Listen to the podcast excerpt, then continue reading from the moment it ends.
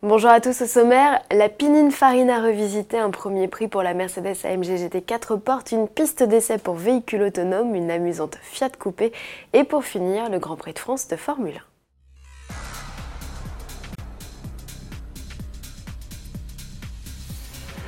Déjà des nouveautés pour la Battista, l'hypercar 100% électrique de Pininfarina révélée en début d'année reçoit une mise à jour à l'occasion du salon de l'auto de Turin. Les designers ont remodelé la partie inférieure de la calandre et redessiné les rétros. Ces améliorations sont le fruit d'un vaste programme de développement en soufflerie qui va prochainement se poursuivre avec des essais sur piste. Aux commandes, le pilote allemand Nick Heidfeld. La Battista doit voir le jour en 2020. Elle se revendique comme la voiture la plus puissante jamais produite en Italie. Les performances du bolide de 1900 chevaux sont stratosphériques.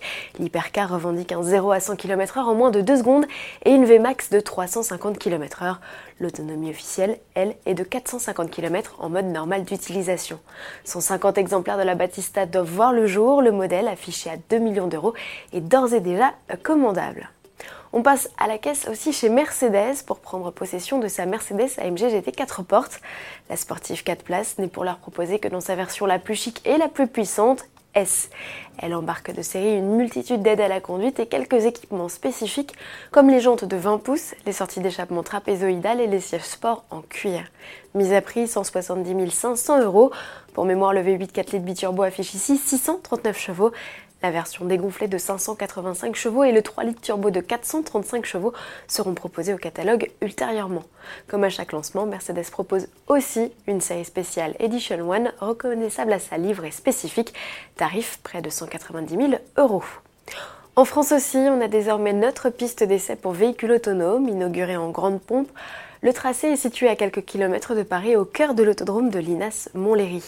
Le site baptisé Tecmo, raccourci de technologie et mobilité, a nécessité 20 millions d'euros d'investissement. Il est composé de 6 zones d'essai réparties sur 16 hectares.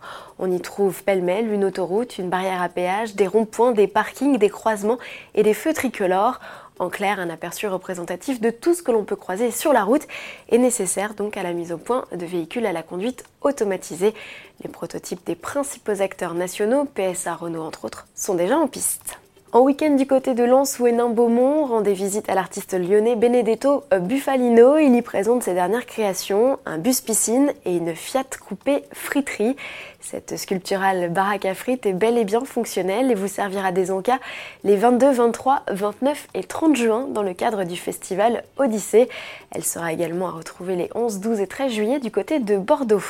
Le jeune homme est un adepte du détournement de véhicules. On lui doit notamment le camion Toupie, boule à facettes, la Ford Mondeo Four à pizza ou encore la Peugeot 206 table de ping-pong.